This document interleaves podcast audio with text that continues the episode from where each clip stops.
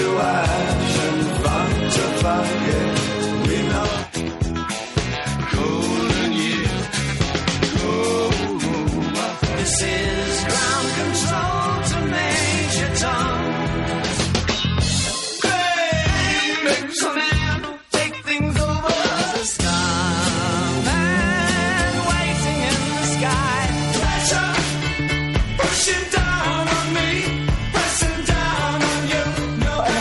announcement of his death was made on David Bowie's Facebook page. It said that David Bowie died peacefully today, surrounded by his family after a courageous 18 month battle with cancer.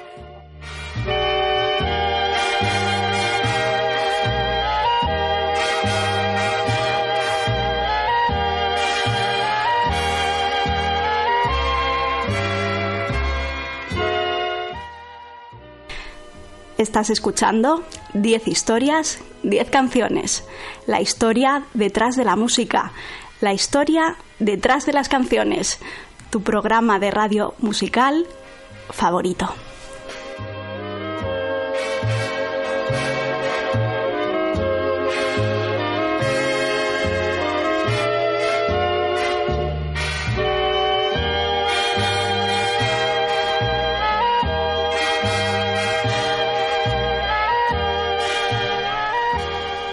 Te recuerdo que me escuchas en Onda Cero en formato podcast a través de su página web www.ondacero.es. También me escuchas en la radio universitaria de Alcalá de Henares. No dudes en visitar mi página web 10historias10canciones.com para escuchar alguno de los más de 280 programas que tengo. Estoy en redes sociales, soy arroba ordago13 en Twitter y puedes seguirme en facebook.com barra 10 historias 10 canciones.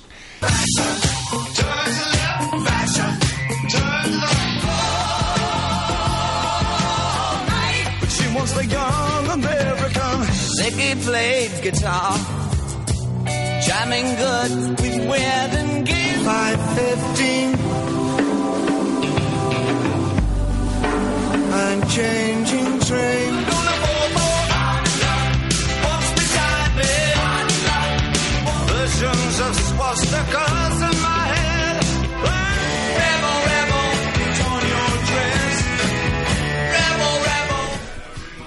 David Bowie falleció el domingo 10 de enero en su casa de Nueva York eh, tras una batalla de 18 meses contra el cáncer y como he hecho en otras ocasiones pasó con Nelson Mandela, pasó con Michael Jackson, pasó con B.B. King y también con Lou Reed no he podido evitar hacer un programa especial dedicado a, a un artista o a una persona tan grande, la verdad. Y como estos programas ya sabéis que quedan mucho mejor si los hago acompañados que si los hago solo, me he buscado a una friki fanática de Bowie, que es mi compañera en, el, en Antena 3, eh, Pelén Montero, que es, eh, bueno, que viene aquí también a contarnos un poco cosas de Bowie y a descubrir un poco la vida de este genio. Hola Juan, ¿qué tal? Pues sí, me hace mucha ilusión compartir contigo este ratito. Vamos a charlar de Bowie, de sus inicios, de su época dorada y de eso que le hizo único, que le convirtió en un auténtico genio de la música.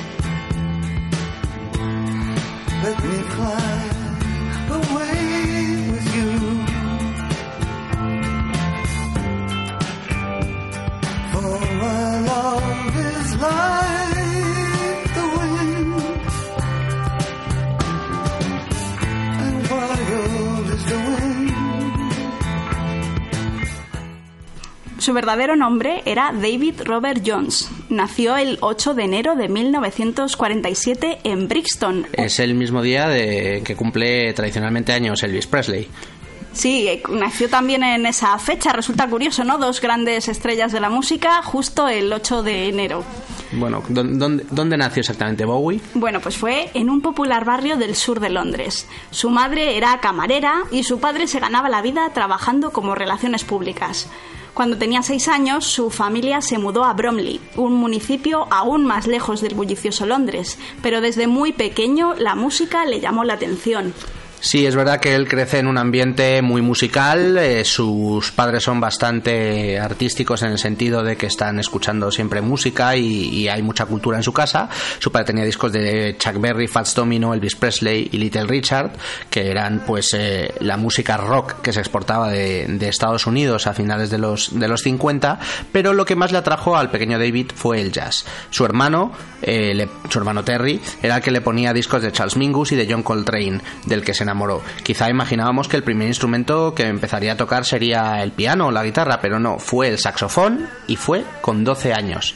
Aunque uno de los mm, hechos más reseñables de su, de su adolescencia, de, de sus primeros años, fue la historia por la cual se le llama el camaleón y por la cual tiene eh, un ojo de cada color. ¿Y, qué, qué, es, cuál es la anécdota detrás de, podríamos pensar que el tener un ojo de cada color podría formar parte de la parafernalia de Siggy Stardust, pues con ese pelo rojo, esa vestimenta imposible, eso de los ojos no, no chirriaba. Pero en realidad todo fue un accidente en la adolescencia, Juan. Mira, te cuento. Resulta que estaba en el colegio con su amigo George Underwood y este le metió un puñetazo en el ojo por una pelea por una chica. La chica se llamaba en cuestión Carol Goldsmith y nada, que les gustaba a los dos y acabaron a golpes. Al final, ¿qué pasó? Bowie tuvo que ser operado cuatro veces y estar cuatro meses en el hospital. No perdió del todo la visión, pero su pupila izquierda se quedó dilatada permanentemente.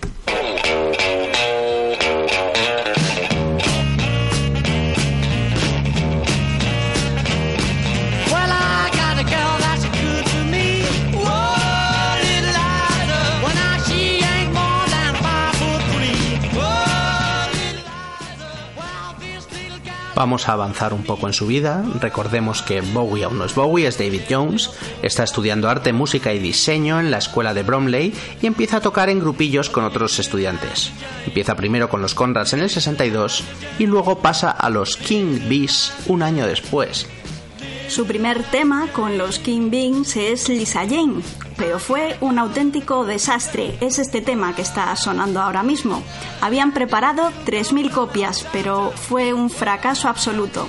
Durante aproximadamente cinco años, hasta 1967, David Jones toca con varios grupos, pero ninguno llega a cuajar ni a tener ningún éxito relevante un David Jones desesperado que no encuentra manera de lanzar su carrera pero sigue determinado en alcanzar el éxito, toma una gran decisión, cambiar de nombre. Creía que le podían confundir con el de el cantante de un grupo popular de la época, los Monkeys, llamado David Jones, así que decide buscarse otro apellido. ¿Cuál es, Belén?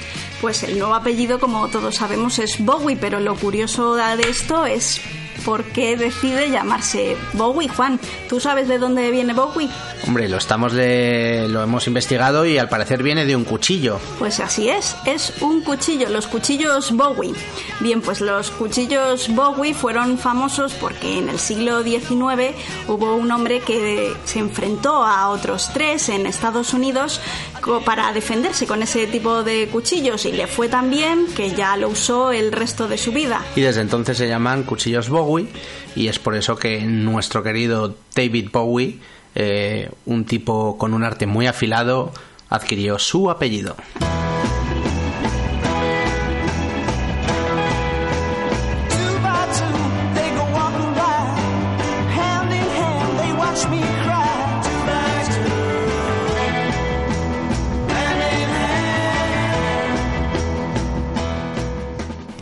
Bien, pues llega 1967 y David Bowie lanza su primer sencillo en solitario, The Laughing Gnome. Esto fue en abril, pero no tuvo nada de éxito, fue un auténtico fracaso otra vez.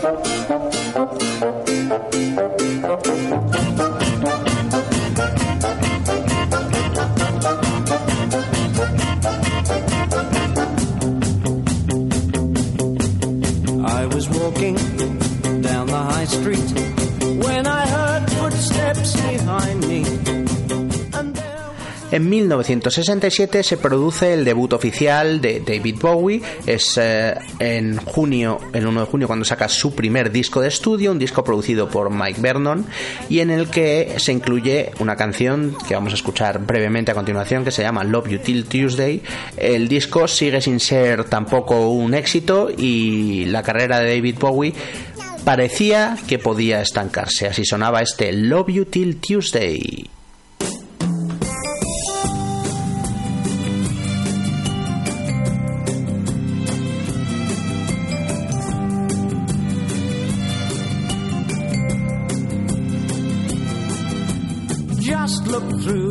Window. Look who sits outside. Little me is waiting, standing through.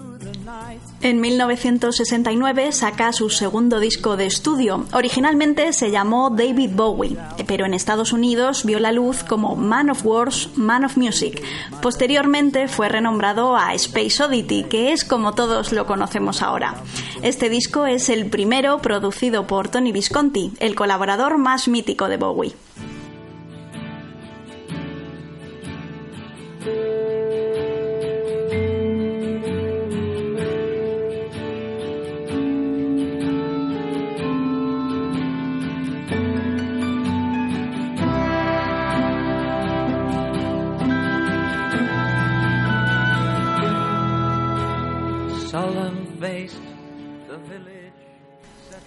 El éxito le llegó a Bowie en 1969 con el single Space Oddity, una canción que para muchos es la mejor del repertorio de David Bowie, desde luego es una de las 5 o 10 mejores y va a ser la primera que escuchemos entera en el programa. Una canción que está inspirada eh, inicialmente por la película 2001 Una Odisea en el Espacio y cuenta la historia de un astronauta, un astronauta ficticio inventado por Bowie llamado Major Tom que se queda perdido en, en el espacio. Y bueno, ¿qué, ¿qué es lo que hizo que esta canción despegara aquel año? Pues coincidió su lanzamiento con la llegada del hombre a la Luna en 1969. En concreto, el single se lanzó el día 11 y Neil Armstrong pisó nuestro satélite el día 21. El contexto era perfecto para esta canción y de hecho la BBC la usó en su cobertura del alunizaje.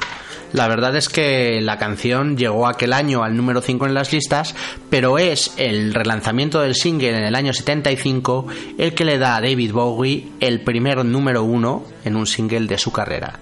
Y bueno, vamos a escucharla. Todos conocéis este temazo, suena así de potente, así de bien. Él es David Bowie, esto se llama Space Oddity.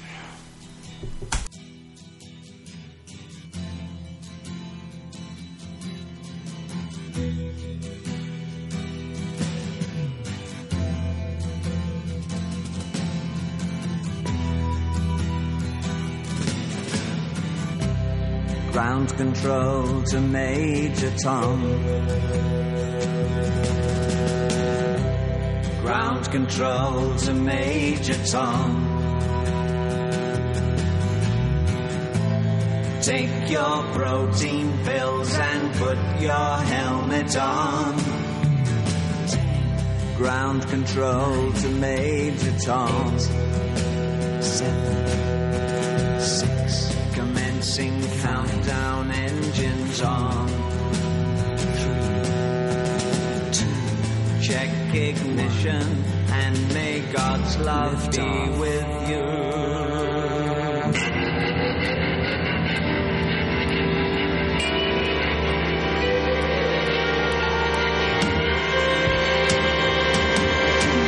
This is ground control to Major Tom.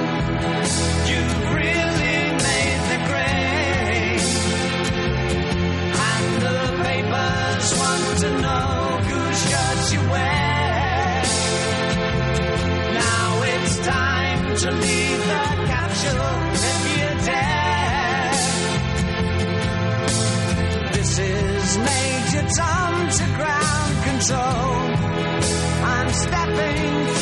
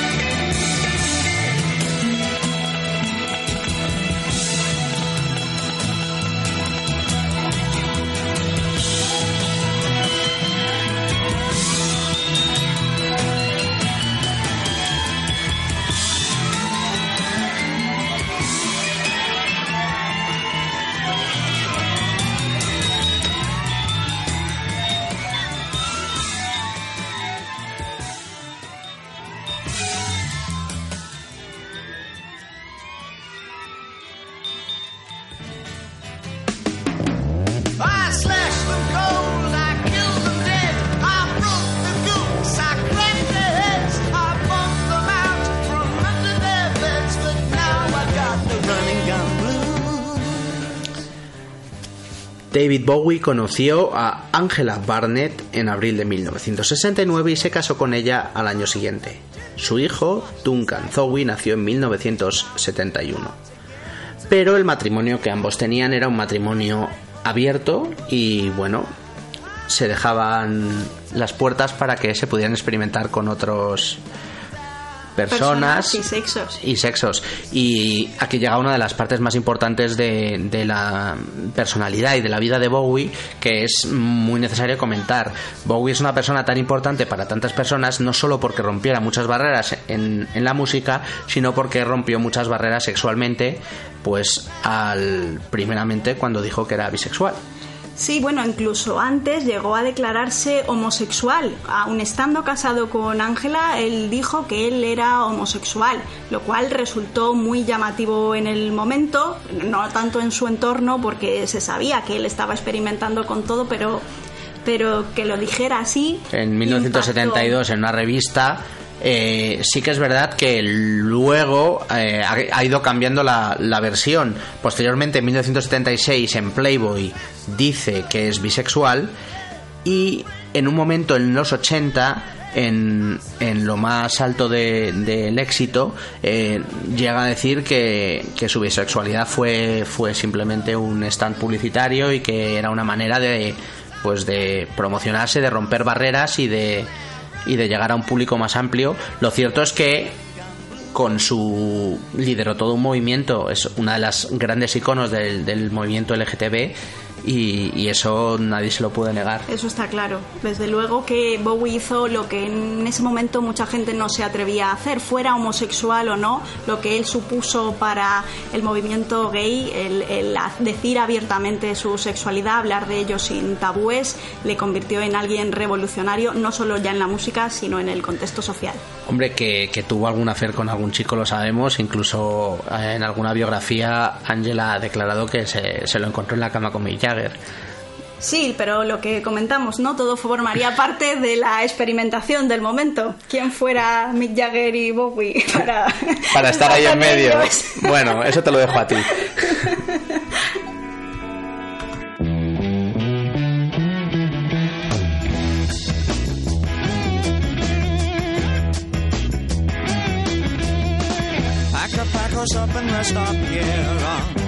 Black Country Rock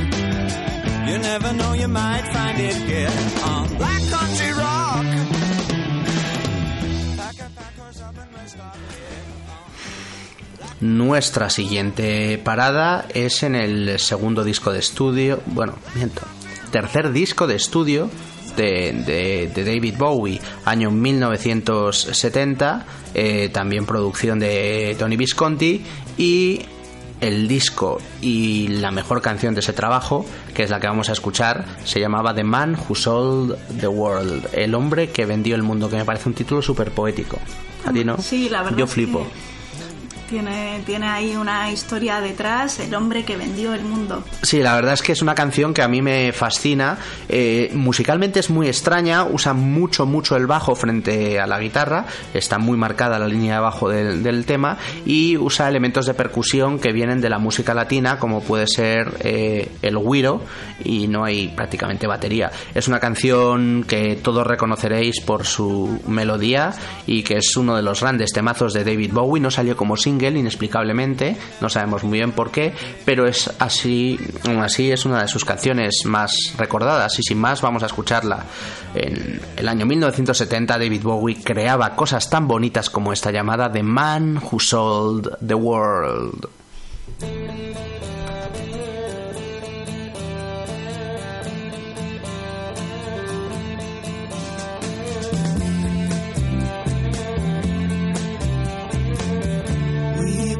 Passed up on the stair. He spoke of was and when, although I wasn't there. He said I was his friend, which gave us some surprise. I spoke into his eyes, I thought you died alone a long, long time ago.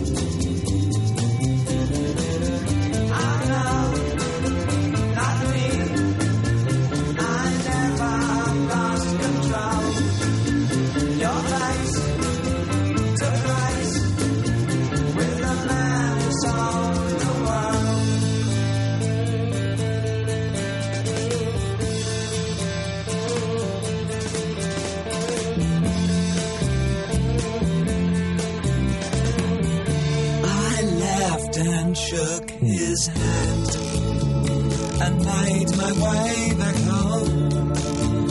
I searched for home and land.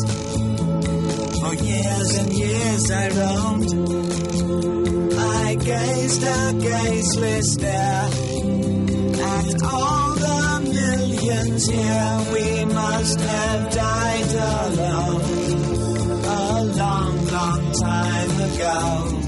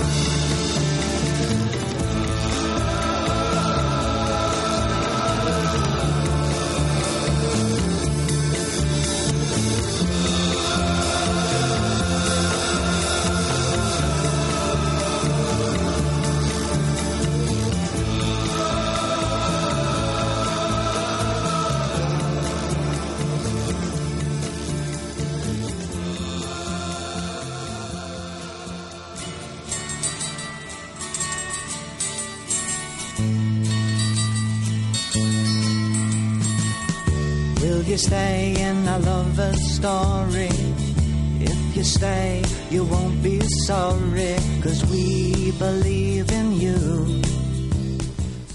Llegamos a 1971 y David Bowie lanza Hanky Dory, una de sus obras maestras y una de las obras clave del glam rock.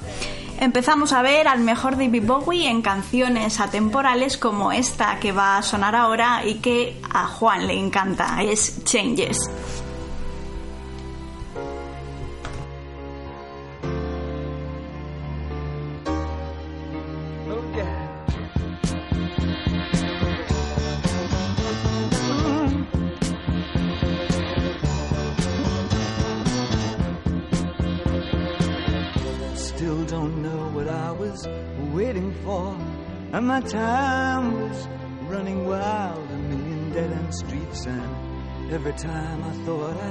I had made, it seemed the taste was not so sweet. So I turned myself to face me. But I've never caught a glimpse how the others must see the faker. I'm much too fast to take that test. Changes. Turn and face the strain. Changes. Don't wanna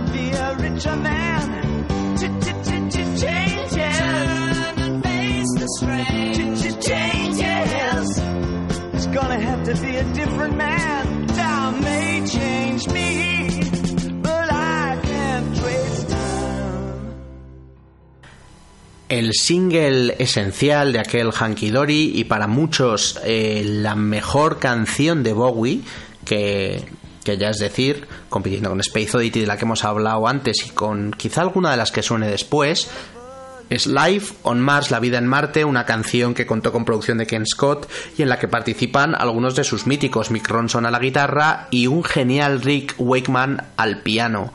Eh, la canción fue el single número 3 en las listas de éxito británicas y bueno, sus orquestaciones son fantásticas y una letra un tanto enigmática y colorista, pero ¿de qué trata exactamente esta Pues, vida en Marte? Sí, sería una crítica social plasmando un mundo totalmente irreverente. Bowie habla aquí de marineros bailando, un policía dando una paliza al tío que no es. Yo creo que lo que quiere hacer es una crítica de la tierra actual, del mundo en el que se vive en ese momento y querer salir de todo preguntándose si hay vida en Marte.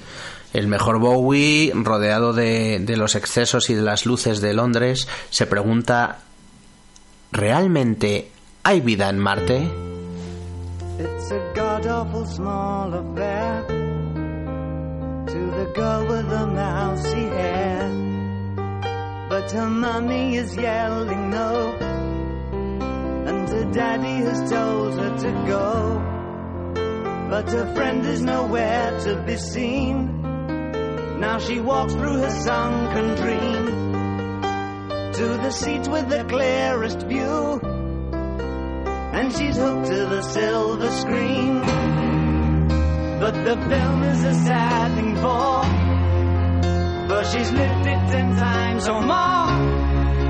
She could spit in the eyes of fools if they ask her to focus on sailors fighting in the dance hall.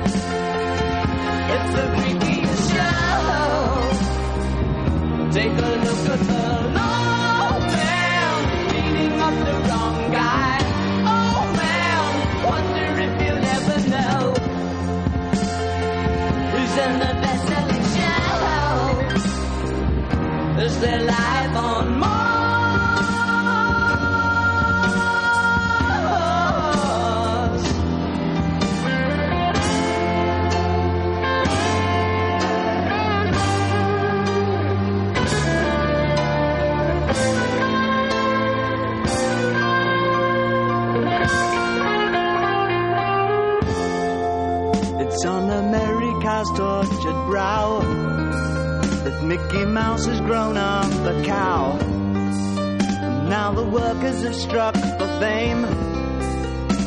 Cause Lennon's on sale again. See the mice in their million hordes. From Ibiza to the Norfolk Broads. Rule Britannia is out of bounds to my mother, my dog, and clowns. But the film is a sad thing for, cause I wrote it ten times or more. It's about to be writ again, as I ask you to focus on sailors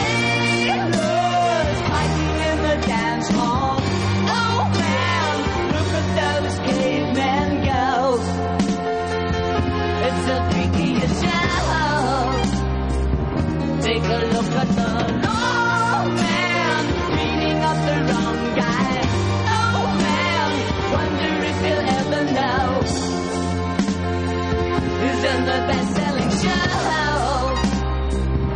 Is there life on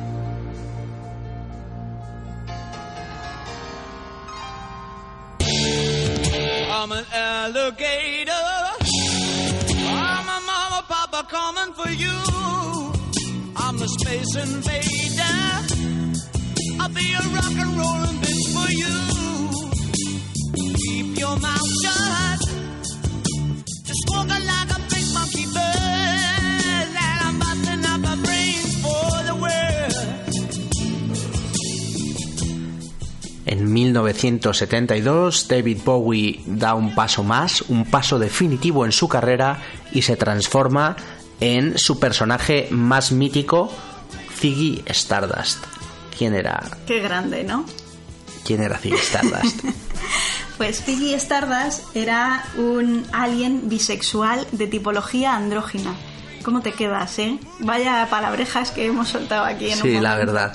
Era un, un ser venido del espacio y, Y un icono. y un icono, la verdad, un icono del glam rock y un icono de la sexualidad y bueno, ¿cómo, cómo se disfrazaba Bowie para Pues, ser este este Ziggy Stardust? Bowie dio un giro radical a su estética, se tiñó el pelo de rojo y se puso un círculo en la cabeza, se pintó completamente la cara de blanco y resaltaba mucho los ojos con maquillaje azul y salía al escenario poseído completamente. Sí, acompañado por su banda, las, las arañas de Marte, y en la etapa Ziggy Stardust, eh, entre el año 72 y 73, sacó dos discazos, The Rise and Fall of Ziggy Stardust and the Spiders from Mars, y el posterior Aladdin Sane, donde ya le vemos con el famoso rayo pintado en la sí, cara. yo creo que ese es el gran símbolo de Bowie desde entonces.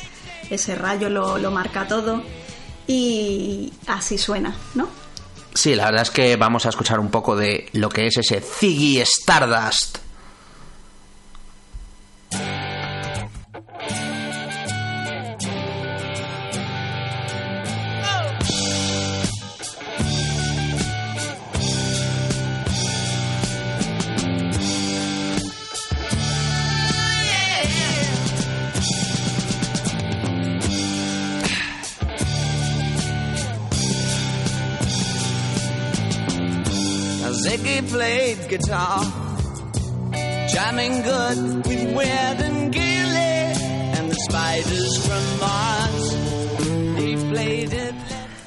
Y Ziggy tocaba la guitarra y se juntó con una banda llamada Las Arañas de Marte.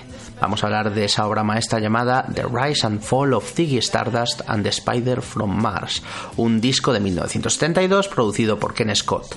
Las famosas arañas de Marte de Spiders from Mars no eran otros que el genial Mick Ronson a la guitarra eléctrica, el señor Trevor Boulder tocando el bajo y Mick Goodmansey a la batería. Es un disco, la verdad, eterno, lleno de canciones atemporales de la primera a la última, desde Five Years a ese Rock and Roll Suicide que cierra este trabajo. Y como teníamos que elegir una canción para poner, pues eh, qué mejor que poner mi favorita de Bowie, que poner el single que presentó el trabajo, un pelotazo llamado Starman. Y ¿Qué cuenta este disco y sobre todo qué cuenta esta canción, esta obra maestra de la música llamada Starman? Sí, la verdad es que su estilo es único y su letra también. Aquí Ziggy cuenta la historia de Starman, que es el dios, digamos, entre comillas, al que él viene a anunciar. Ziggy es su mensajero desde el espacio exterior, es un androide, un extraterrestre. Que ha llegado a la Tierra para contar el mensaje de, De este señor llamado Starman. Eso Un mensaje de esperanza para los de jóvenes. salvación y de... De esperanza para los jóvenes. La La verdad es que de es una canción, pues como son las de Ziggy, mucha instrumentación, mucha psicodelia, es pura, era glam rock y sobre todo esta canción es buena, como en mi opinión muchas de los grandes singles de Bowie, por, porque melódicamente es pegadiza hasta, hasta la médula. Y sin más, vamos a disfrutarla. Eh, a mí se me va a encoger un poco el patato, pero bueno, vamos a escuchar así esto llamado Starman.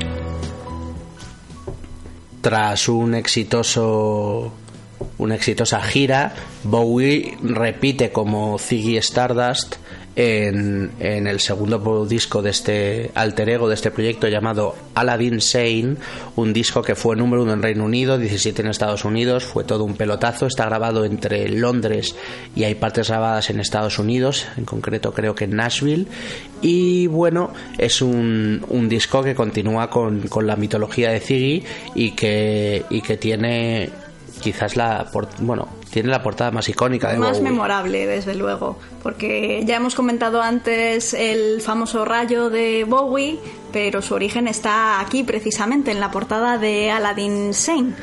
Fue, además hay una anécdota relacionada también con el nombre del disco, porque cuando fue a hacerse esa foto con el rayo en la cara, el fotógrafo le preguntó que cuál iba a ser el nombre de este disco y Bowie dijo Aladdin Sane. Lo que ocurre es que eh, lo que Bowie quería decir era Alad Insane. un chaval maníaco y, y en realidad no quedó la cosa como Aladdin Sane. Que no significa nada, básicamente, Sane. Claro, es lo que entendió. O, o Aladín sano, lo cual no, no, queda mal. Sí que es verdad que, que, es un discazo, quizás no al nivel de Ziggy Stardust, pero muy cercano, tiene, tiene igualmente temazos.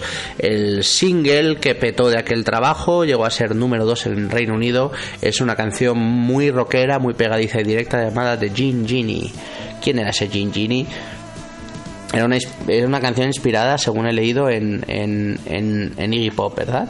Ah, sí, bueno, en este momento Bowie ya ha conocido a Lou Reed, a Iggy Pop y... ya se está juntando con, con, los que serían algunos de sus compañeros de, de, viaje durante muchos años. De hecho, estamos hablando del año 1973. En el anterior había producido el famoso Transformer de, de Lou Reed. Y bueno, eh, un Bowie muy directo y muy rockero, la verdad, en este, en este pelotazo de glam rock que vamos a escuchar a continuación llamado The Gin Genie.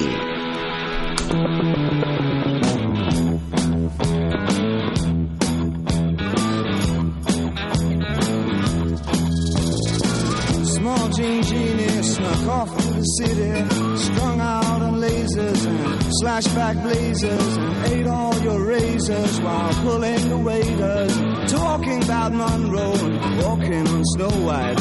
New York's a go-go and everything tastes nice. Poor little greenie. Ooh.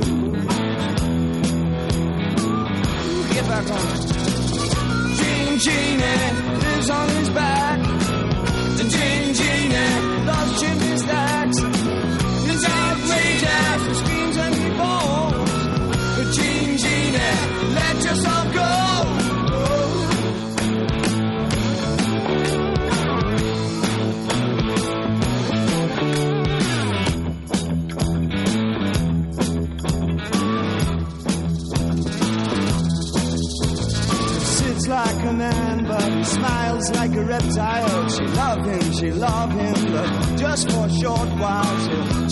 Let go his hand. He says he's a beautician, sells you nutrition, keeps all your dead hair for making up underwear.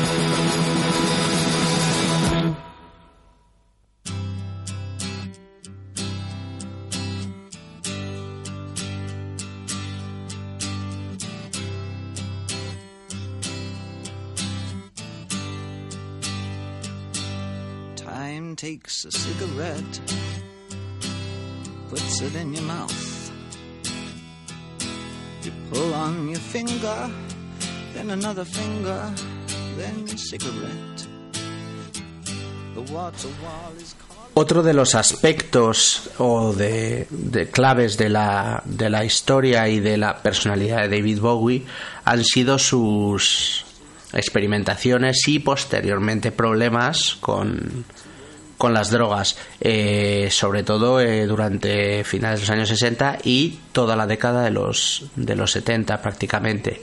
Eh, ¿qué, ¿Qué relación tuvo David Bowie, al igual que muchos otros rockeros han tenido, con las drogas? Pues eh, en esa época, la época de Sigue Stardust, estamos hablando de un desfase completo en, en, la estética, en la forma de cantar, de tocar y eso conllevó también experimentar, como tú bien has dicho, con la droga, especialmente con la cocaína, una adicción que fue creciendo hasta tocar fondo en 1976 cuando lanzó el disco Station to Station en Los Ángeles. En ese momento Bowie es completamente un adicto, llega a tocar fondo y necesita cambiar de aires, cambiar de vida y decide irse a, Berlín a, cambiar todo, todo eso que le había llevado a una situación de desenfreno absoluto. Sí, la verdad es que es en Berlín donde empieza un lento proceso de desintoxicación a finales de los años 70, de desintoxicación y recuperación personal y mental que culminaría en los 80 cuando eh, alcanza el éxito mainstream, sus problemas financieros y de salud quedan totalmente olvidados. Pero recordemos que estamos escuchando las canciones del Bowie de mediados de los 70 y vamos a acercarnos a un disco fantástico llamado Diamond Dogs.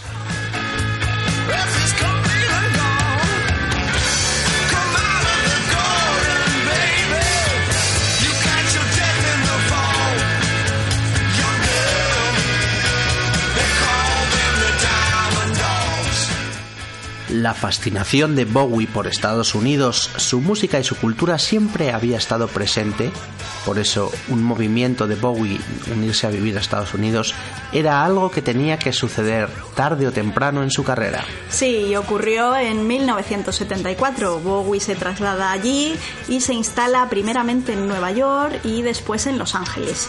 En ese mismo año, en el 74, lanza Diamond Dogs, dividido entre el soul y el funk es el producto de dos ideas distintas. Un musical basado en un salvaje futuro en una ciudad posapocalíptica, mezclado con la idea de ponerle música a la obra de George Orwell 1984. Sí, Bowie seguía de dulce, saca otro discazo, también fue número uno en Reino Unido y en este caso vamos a escuchar el que para mí es el single clave de este trabajo. Es otra de esas canciones que han quedado en el subconsciente y en la memoria de todos y es uno de esos himnos de Bowie. Estoy hablando de Rebel Rebel que tiene ese riff de guitarra tan absolutamente reconocible y pegadizo. Y bueno, una de esas canciones del Bowie más rockero, vamos a escucharla. Esto se llama Rebel, Rebel.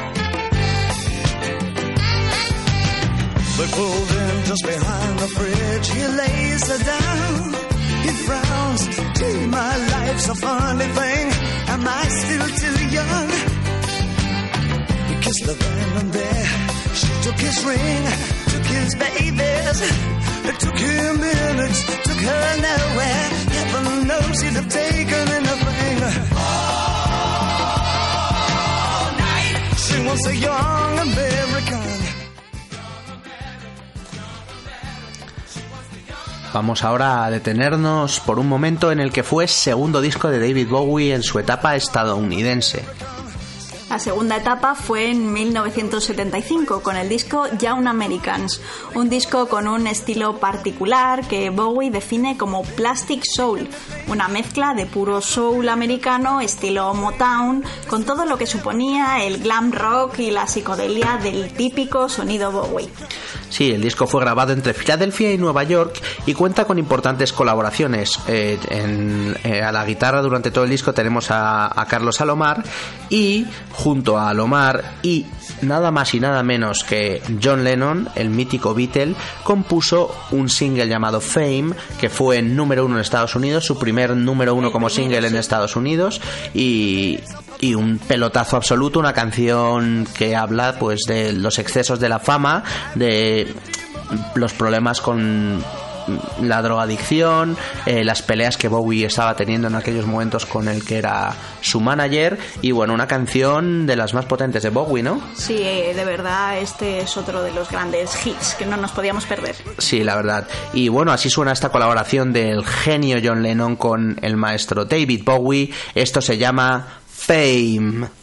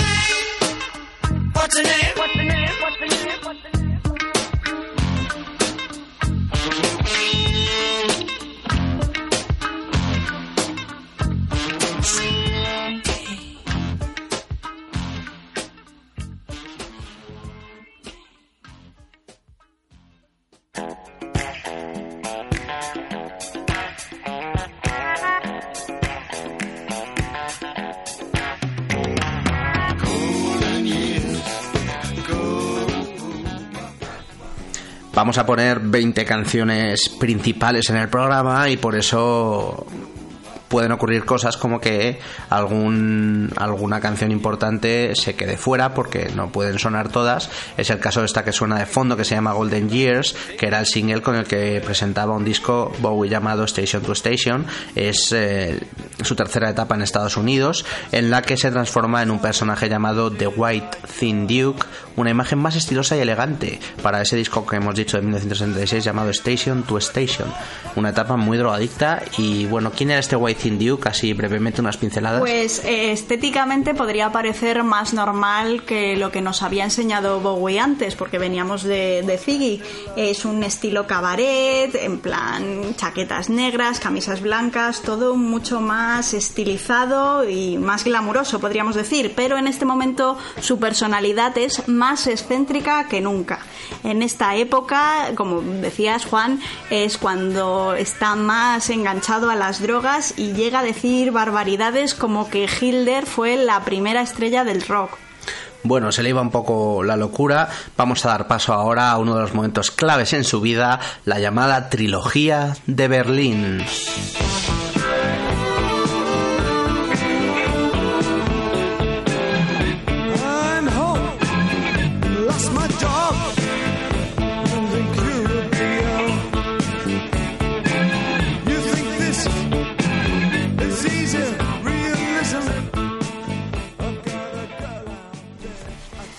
Se considera la trilogía de Berlín una serie de álbumes de David Bowie grabados en colaboración con, Brian Eno, casi todos en Berlín, y que vieron la luz entre el 77 y el 79. Sí, los álbumes en cuestión son tres, Low, Heroes y Lodger por ese orden. Durante aproximadamente dos años Bowie compartió piso en el barrio de Schöneberg, en la ciudad de Berlín, en, en aquel momento en el, en el Berlín americano, que era el, el Berlín oeste, y allí grabó, eh, pues la verdad, tres discos eh, míticos en los Hansa Studios junto al muro de Berlín. Además de estos tres discos, la trilogía berlinesa, en esos años Bowie colaboraría y produjo los que son los dos mejores y más exitosos discos de Iggy Pop, The Idiot y Last for Life.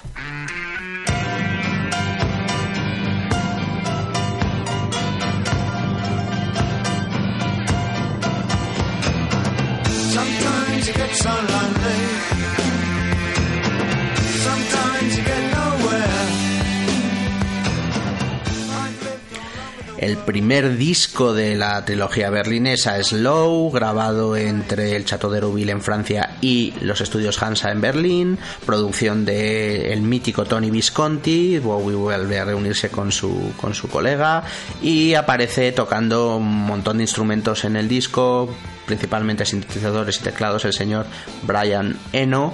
Eh, el single más reconocible de ese disco es una canción que a él le encanta llamada Sound and Vision, Sonido y Visión. Sí, la verdad es que está en mis 10 favoritas, seguro, de Bowie. Empezamos a oír ya un estilo distinto, va dejando atrás el glam rock, se va acercando al disco que sonaría posteriormente en Les Dance. Y sí, desde que la escuché por primera vez se ha quedado ahí como una de mis preferidas. Sí, suenan mucho los sintetizadores, tiene esa melodía de otra de esas melodías muy reconocibles de David Bowie y suena así de bien. Es David Bowie en su etapa berlinesa del disco Low. Esto en 1977 se llamaba Sound and Vision.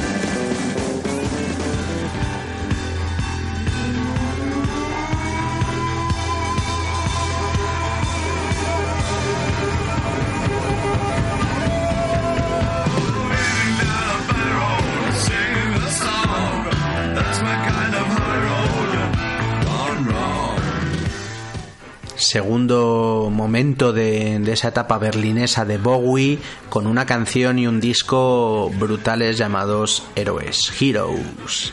Eh, producido por Bowie y Tony Visconti. La canción está escrita junto a Brian Eno y es un absoluto pelotazo. Eh, para muchos es otra de esas canciones seminales de, de, la carrera de Bowie, uno de los pocos artistas de la música que puede decir que tiene dos o tres o cuatro canciones signature que se llaman que, podrían ser la firma de su carrera. Eh, algunos dirían que Space Oddity, otros dirían que Starman. Eh, algunos que Life on Mars y hay un puñado que hablaría de Heroes como la gran canción de David Bowie una canción que musicalmente es perfecta y que, y que tiene además un mensaje muy poderoso, ¿verdad, Belén? Sí, sí, es un icono en el sentido de la música y en el sentido de la letra. Sí, la letra de esta canción que da título a este último disco trata de una pareja que él vio junto al muro de Berlín. Además, tiene un mensaje muy potente que dice así. Puedo recordarlo en pie al lado del muro y las pistolas disparando sobre nuestras cabezas.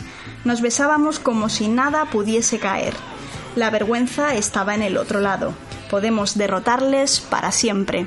Este es el mensaje de Bowie, su granito de arena a que ese maldito muro desapareciera. Sí, la verdad, eh, podemos nadar como los delfines en el mar. Es una canción apoteósica. Así suena este pelotazo de Bowie que curiosamente no, no, no llegó muy alto en las listas de éxito, creo que solo un 12, pero que se ha convertido en una de esas canciones por las que no pasa el tiempo. Podemos ser héroes. David Bowie, Heroes.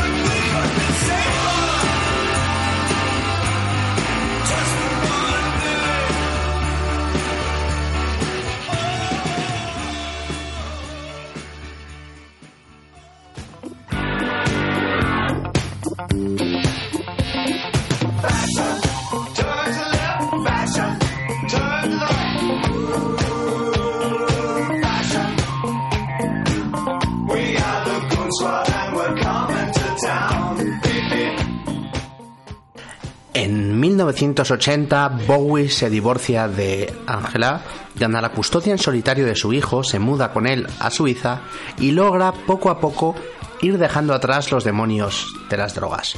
Son los años en que la música sufre la llegada de la MTV y los videoclips. Una vez más, Bowie supo reinventarse y subirse a la nueva ola, liderándola. Al igual que había sido icono e impulsor del movimiento glam a principios de los 70, fue también padrino de los nuevos románticos. Sí, los datos son apabullantes. En cinco años, de 1980 a 1985, sacó tres discos número uno: Scary Monster and Super Creeps, Let's Dance y Tonight, que son de los más exitosos de su carrera. Tuvo tres singles número uno y colocó una quincena de canciones en el top 20 de las listas británicas y americanas. Sus vídeos no paraban de verse en la MTV y su música estaba en sintonía con lo que era popular en aquellos años, el pop electrónico y la new wave.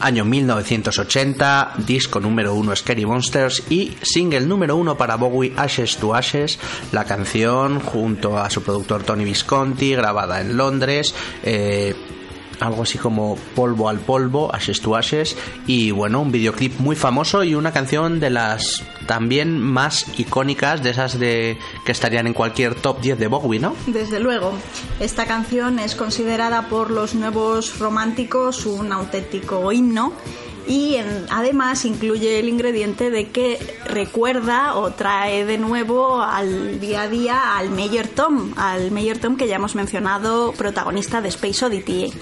Sí, la verdad es que vuelve a hablar de Major Tom. Es una canción muy introspectiva y melancólica, eh, puro sonido New Wave para una de esas grandes composiciones de David Bowie.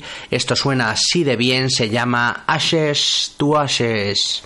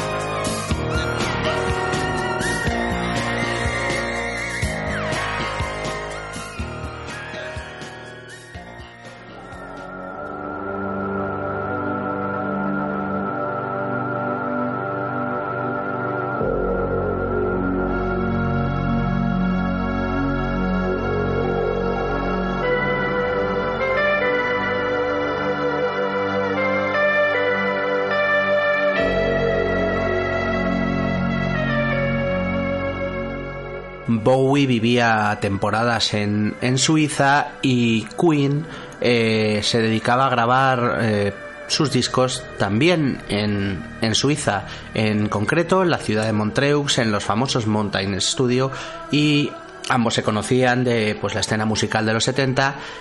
Era cuestión de tiempo que dos reyes del glam rock, que dos absolutos genios acabaran colaborando juntos. Estamos hablando de David Bowie y del cantante de Queen Freddie Mercury. ¿Cómo surgió este número uno, este absoluto temazo, otra de mis favoritas, porque claro, Queen es mi grupo favorito y por lo tanto Under Pressure tiene que estar ahí. ¿Cómo surgió este temón? Pues su idea no era grabar Under Pressure en realidad, ellos iban a grabar Cool Cat era una canción en la que había, iba a colaborar Bowie, era de Queen, pero no les terminaba de convencer cómo quedaba y empezaron a improvisar. Bowie empezó a escribir una letra, eh, tenía también otro poquillo guardado por ahí, Freddie Mercury empezó a cantar una melodía y de ahí salió este maravilloso Under Pressure. De hecho, los eh, las vocecillas que oímos al principio, eh, esos nani noni, pues son... esas voces que están ahí repartidas por la canción son la, la locura de la locura del genio de, de, Freddie Mercury, la verdad. Y bueno, nunca llegaron a tocarla juntas, ¿no? Esa es la, la pena. Ojalá hubiéramos podido poder asistir a uno sí que es, de esos Sí que es verdad que en el, en el famoso concierto homenaje a Freddie Mercury tras la muerte del mismo año, me parece, en 1992, sale Freddy, sale David Bowie al escenario a interpretarla, una interpretación que te salta las lágrimas. Esto apareció originalmente en el disco de Queen Hot Space y David Bowie la acabó incluyendo en varios de sus recopilatorios de grandes éxitos. Es una canción imprescindible en tanto en el, en, en el setlist, en, en los temazos de Queen, como en los del propio David Bowie y suena así de potente Under Pressure.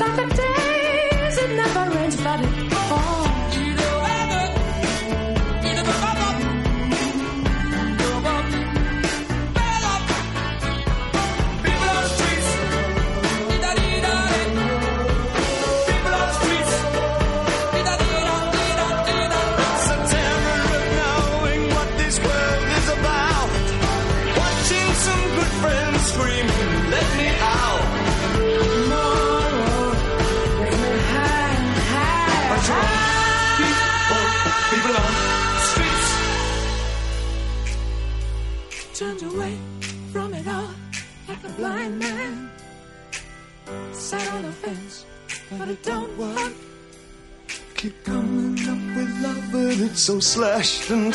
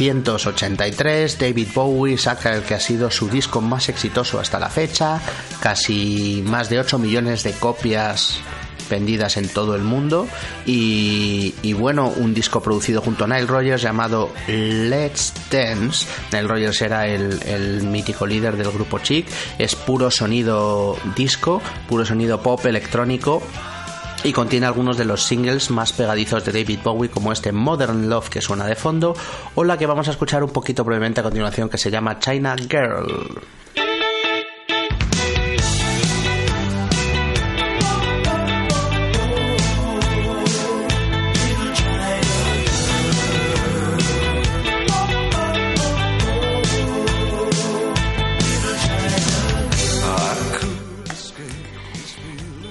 China Girl es una canción compuesta junto a Iggy Pop que este había incluido ya en el álbum The Idiot. Sin embargo, el tema más emblemático de este Let's Dance es el que lleva precisamente el mismo nombre. Sí, la verdad es que hay tres grandes singles de este disco, teníamos que decirnos por uno y hemos tirado pues por los, los datos. El single que fue número uno aquel 1973 fue esta canción llamada Let's Dance, una canción pues puro pop electrónico eh, puro pop disco que, que pues petó mucho en, en, en, aquel año. Un videoclip que grabado en Australia que se emitió mucho durante pues la famosa MTV y mencionar como detalle que el solo de guitarra que suena al final es del genio también de Stevie Ray Vaughan. Es otra de esas grandes canciones de David Bowie. Seguimos sumergiéndonos en su vida, desgranando poco a poco las distintas etapas de, de la vida de este genio que nos acaba de dejar. Estamos en el año 1983 cuando Bowie era más mainstream, canciones tan potentes como esta llamada Let's Dance.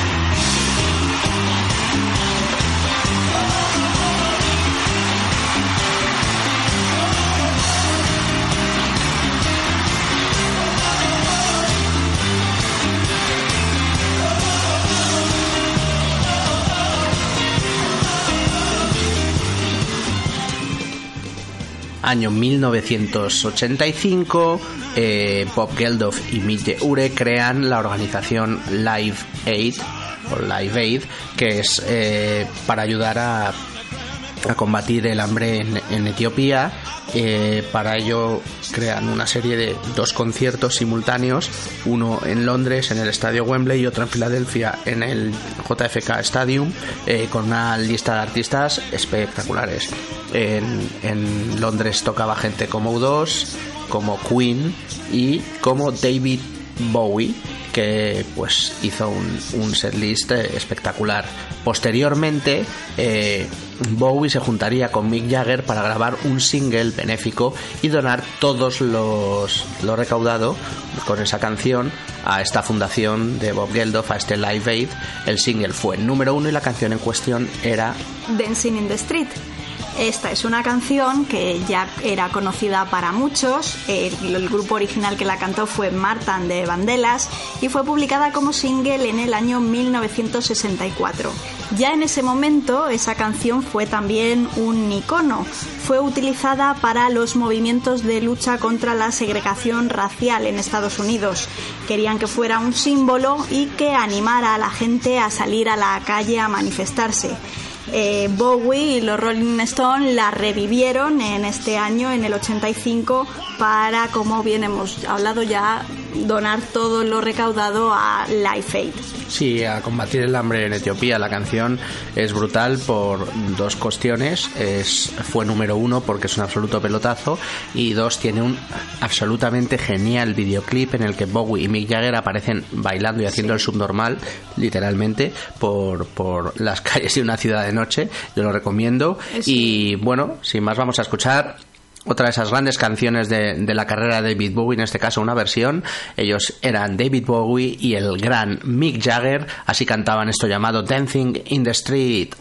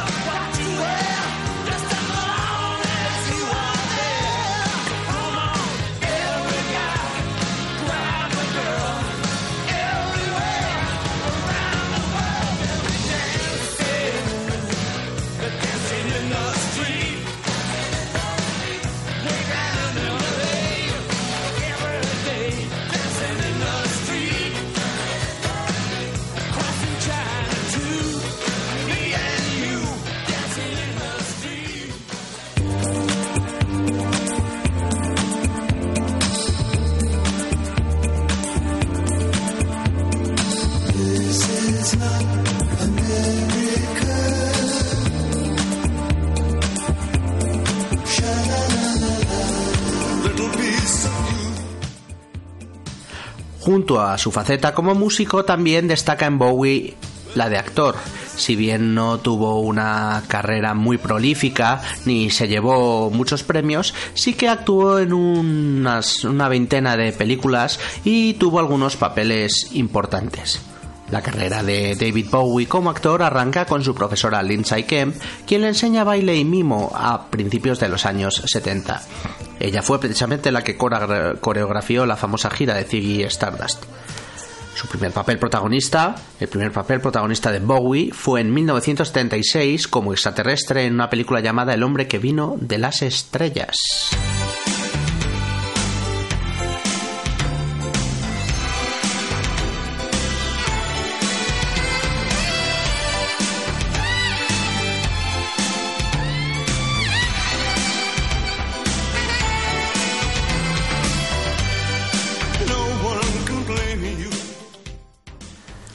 Después su carrera despega en los 80 con una serie de papeles entre el 83 y el 88. Hizo de vampiro en The Hunger, una película de 1983 dirigida por Tony Scott, que bueno, es bastante perturbante y, y os recomiendo que la veáis, bastante buena. Después vino el papel de Jared, el mítico Jared del Rey Goblin en Labyrinth en 1986. Eh, también le siguió Absolute Beginners, un musical dirigido por Juno Temple en 1986 y se cierra este periodo con 1988 en La Última Tentación de Cristo de Scorsese en el papel de Poncio Pilatos. Yo creo que tanto Belén como yo, como más le recordamos, es como el papel de- del Rey Goblin, porque la película esa yo la vi de pequeño y a mí me, me marcó bastante, la verdad, fue muy buena, ¿no? Sí, sí, yo igual tenía, en el 86 fue cuando nací, a lo mejor la vi poco después, con tres añitos, y era impresionante para un niño verle así. Daba un poco de miedo esa película. Quizás no era tanto para niños como, como más bien para adolescentes de 12-13 años, Sí. ¿no? Una película muy gótica de Jim Henson, la verdad. Y el último papel así reconocible de, de Bowie fue como en 2006, si no me equivoco. Con, interpretando a Nikola Tesla en la película El Prestigio, una película muy buena, muy recomendable de Christopher Nolan, en la que vemos a un Bowie, la verdad es que bastante bien, bien en su papel. Sí, la verdad es que podíamos haber puesto cualquiera de, de las canciones, la que suena de fondo, por ejemplo, Underground, de la banda sonora de, pues eso, de la película El laberinto, o podíamos haber puesto esa que antes brevemente de This is Not America, pero de esta etapa cinematográfica hemos querido coger la canción que Bowie escribió para, para los créditos de la película de Absolute Beginners, un temazo a mí es una de esas canciones de Bowie que, que me enamoran y que suena así de, de, de bien. Esto se llama Absolute Beginners.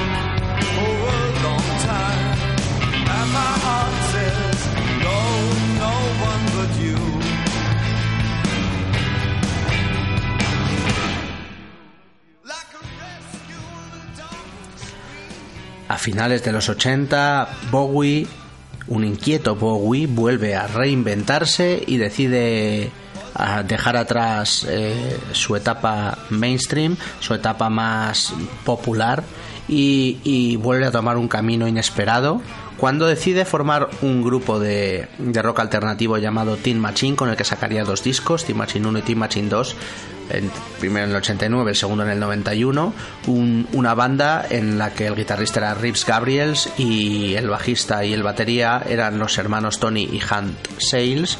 Eh, un movimiento arriesgado para Bowie, pero siempre, siempre intenta sorprender. Y, y- y- y aunque musicalmente no sea tan potente, ¿no? Eh, él no podía quedarse quieto. Claro, yo creo que una de las claves de Bowie es precisamente esa, el innovar, el hacer algo distinto, el que sus fans no dijeran, ay, Bowie se ha repetido. No, Bowie tenía que impactar aunque fracasara. Bueno, mm, no fueron, la verdad, estos dos discos de Team Machine tan exitosos como otros trabajos de la carrera de Bowie, pero eh, vendieron moderadamente bien, estuvieron relativamente altos en las listas y produjeron algún que otro single a reseñar. Vamos a escuchar una de esas canciones, así era el sonido Teen Machine, más rockero, más crudo. Esto es del año 1991 y se llamaba You Belong in Rock and Roll.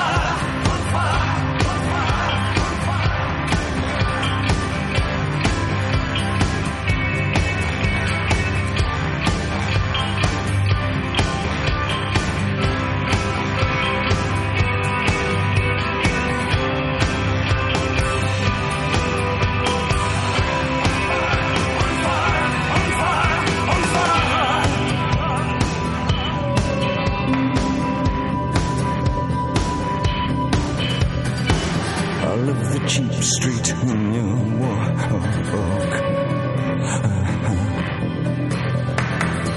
You belong in rock and roll. You belong in rock and roll. Well, so do I. I love how she moves me. It makes me feel alright,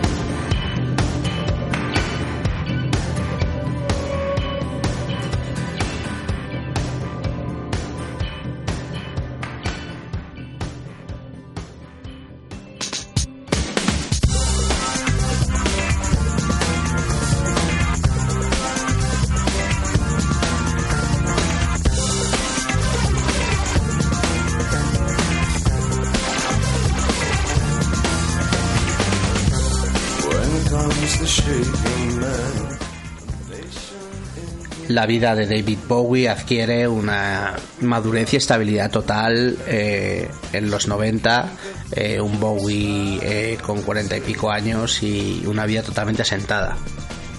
Sí, en este punto hay que hablar obligatoriamente de Iman, de su mujer, que ya cuando falleció, con la que compartió más de 20 años de su vida. La conoció en 1990 gracias a un amigo común. Iman era una supermodelo somalí y nada más conocerla Bowie dijo que ya estaba pensando en los nombres que le pondrían a sus hijos ese mismo día, el día en que la conoció. Por lo visto el flechazo fue absolutamente inmediato. La verdad, eh, personalmente creo que Iman tiene un atractivo muy muy particular. Se casaron en 1992, primero en Suiza, en la intimidad, y después en Florencia, en una gran boda con amigos. De esta unión nacería su hija Alessandra Zara Jones en el año 2000. Como decíamos, fue su mujer hasta que falleció el pasado dom- domingo. Eh, También es destacable que Iman siempre decía que ella estaba enamorada de David Jones, Juan, de ese David Jones que hemos hablado al No, principio no del de programa, Bowie, la verdad. no de Bowie. Vivían juntos en Nueva York y bueno, de esa etapa vamos a, a ir poniendo alguna, alguna, alguna de las grandes canciones que dejó Bowie en, en los 90. Para muchos la mejor de, de estos años. Es verdad que a mí me gusta bastante. Es una canción llamada de Buda o Suburbia, el Buda, el Buda de los suburbios, una, una canción que Bowie compuso para una serie del mismo nombre de la BBC y en la que colabora como guitarrista eh, Lenny Kravitz, nada menos. Año 1993, otra de esas creaciones sorprendentes de David Bowie, esto se llamaba The Buddha of Suburbia.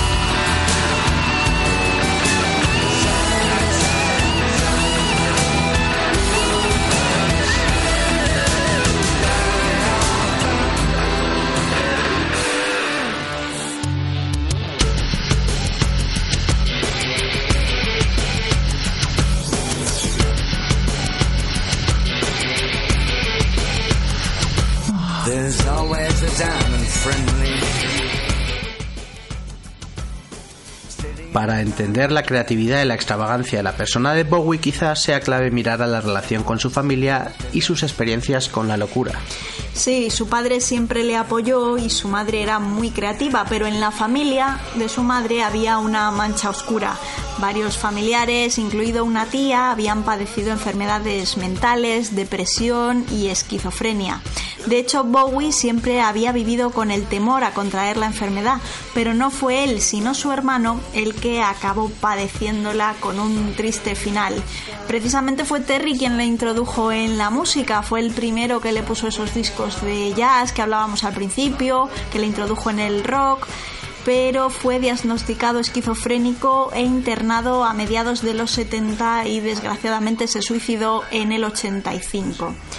Eh, él fue quien inspiró una de las canciones de Bowie como Aladdin Sane, también All the Mad Men de Bellway Brothers and Jump the Say. Sí, Jump They Say, eh, dicen que saltes, eh, una clara referencia al, suicidio de, su hermano. Seguimos escuchando canciones y temazos de la etapa más tardía de, David Bowie. Quizá no sean éxitos tan potentes y tan reconocibles como los que hemos puesto de, de los 70 y primera mitad de los 80, pero igualmente son canciones importantes. En el año 97 Bowie grababa en Nueva York un disco llamado Earthling, el single más potente, un número 14 en las listas británicas de éxito y que en los Brit Awards eh, fue nominado a mejor, dis- mejor vídeo. Era una canción llamada Little Wonder en la que colaboraba Reeves Gabriels a las guitarras y a la producción.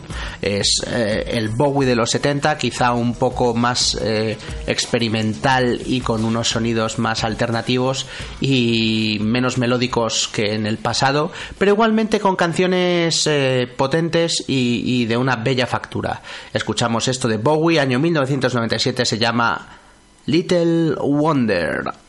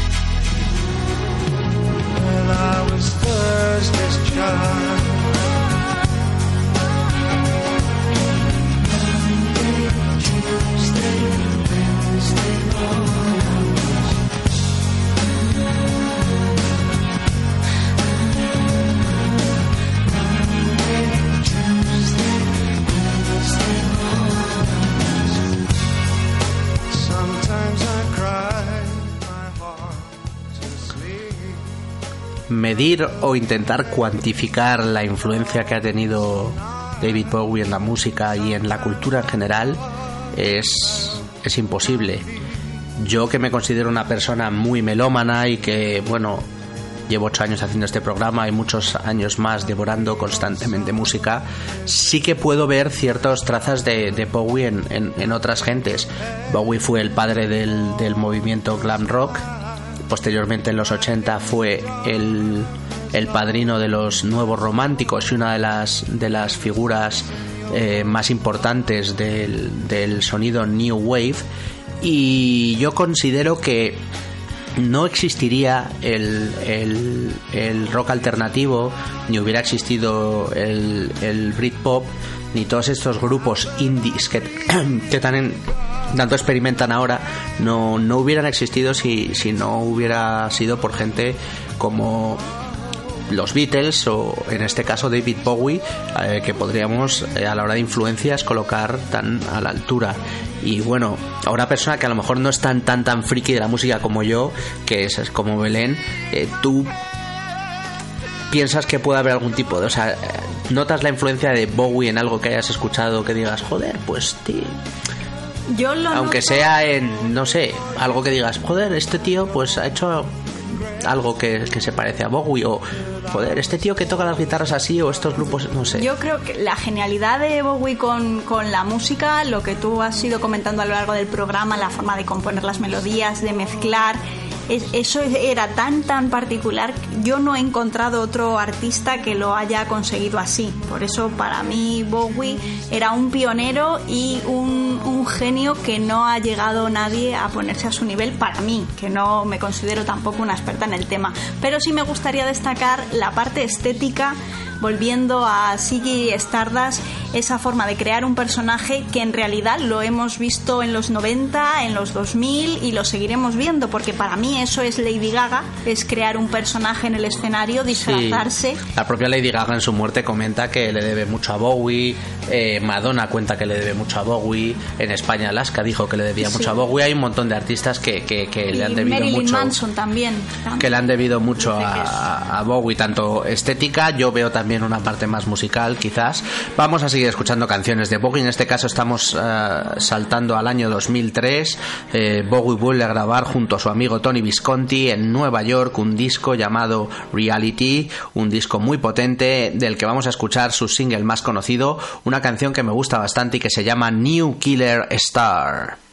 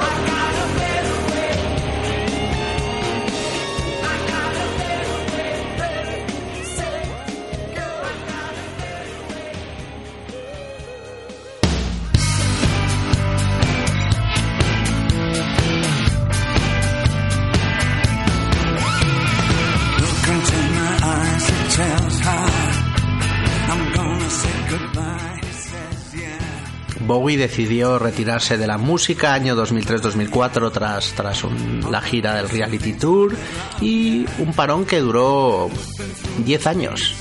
Volvió en 2013 con un disco llamado El día después, The Next Day. Pues sí, muy sorprendente porque ya había muchos que no confiaban en una nueva resurrección de Bowie. No iba a ser Mick Jagger o Paul McCartney que le estamos viendo todavía sobre los escenarios, pero el 8 de enero de 2013 anunció su vuelta oficial en marzo con ese nuevo disco que comentábamos de Newsday. El primer sencillo de ese álbum es el tema que vamos a escuchar ahora, Where Are We Now, que se colocó en lo más alto de iTunes en Reino Unido en pocas horas y fue el primer sencillo del artista en entrar en el top 10 en más de dos décadas. Sí, la verdad es que el single llegó al número 6, el disco fue número 1, la crítica lo puso por las nubes. A mí, sinceramente, me parece pues un disco demasiado artístico en el sentido de arty, de que, de que es muy, muy avant-garde y muy y muy poco y tiene unas melodías que no son tan accesibles como los clásicos de los 70 y los 80 vuelve a juntarse con Tony Visconti y, a la gente le encantó a mí no tanto sí que es verdad que la canción de Where Are We Now es muy buena y muy y, y- es muy triste y melancólica y, ya no te digo del último disco, cuando hablemos de él vais a flipar. La verdad es que es, es un buen regreso de David Bowie, a la gente le encantó, eh, aunque yo creo que les gustaba más la vuelta de la figura que, el disco en, en. Sí. Vamos a escuchar esto, año 2013, el disco era Next Day, la canción se llamaba Where Are We Now?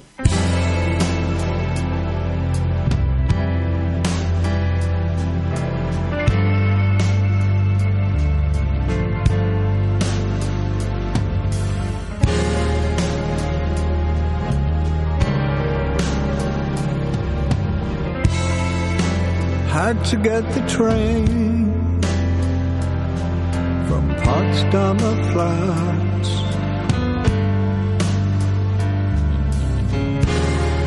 You never knew that, that I could do that. Just walking the dead.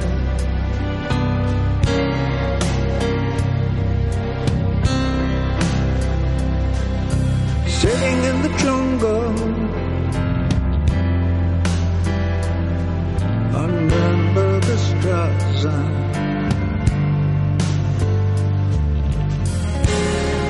A man lost in time. Near Cardiff, just walking the dead.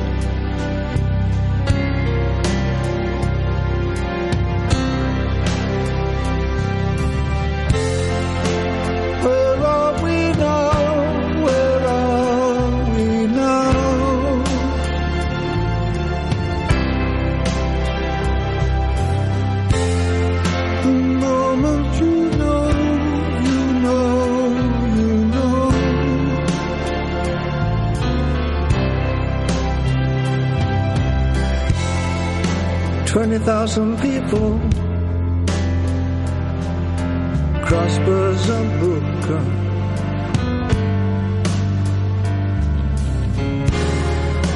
Fingers are crossed just in case.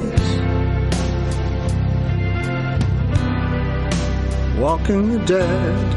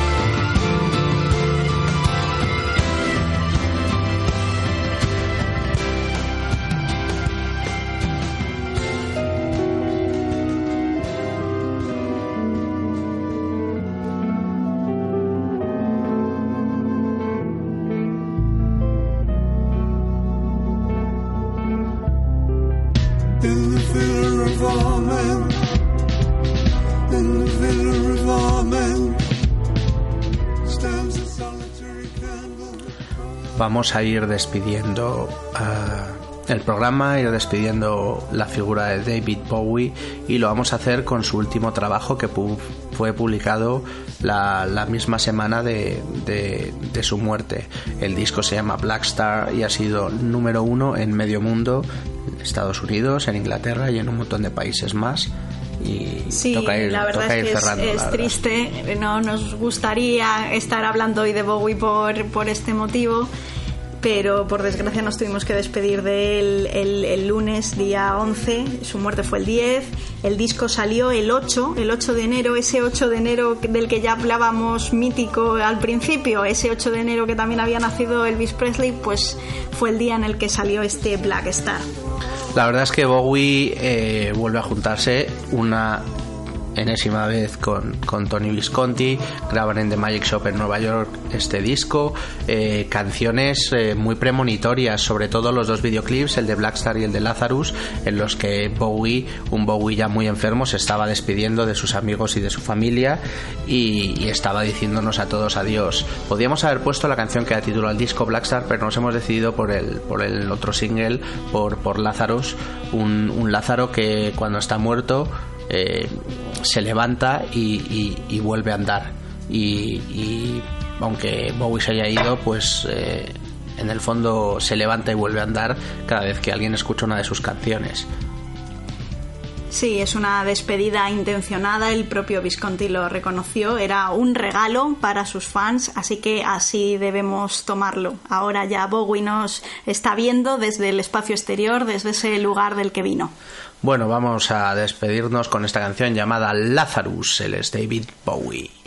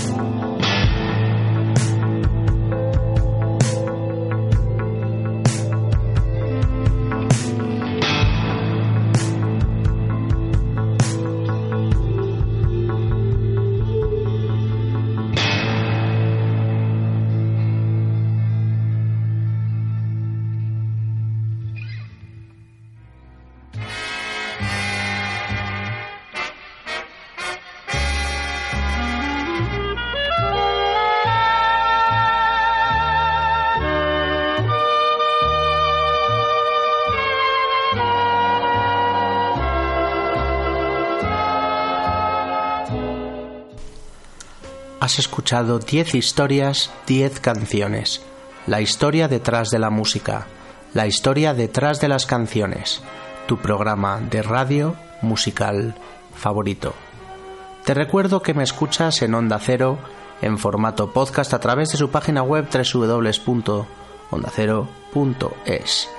Puedes visitar mi página web 10historias10canciones.com para escuchar cualquiera de mis programas antiguos y puedes seguirme en redes sociales. Soy arroba ordago13 en Twitter y estoy en facebook.com barra 10 historias 10 canciones.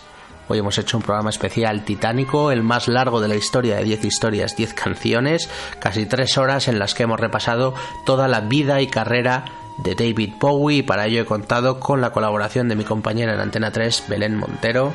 Pues muchas gracias Juan por invitarme, ha sido un placer haber estado en este programa que pasará a la historia de momento, no sabemos qué puede venir después. Y, este y ha sido nuestro sí, homenaje a. Bowie. Como decía Bowie, no sé dónde iré desde aquí, pero les prometo que no será aburrido.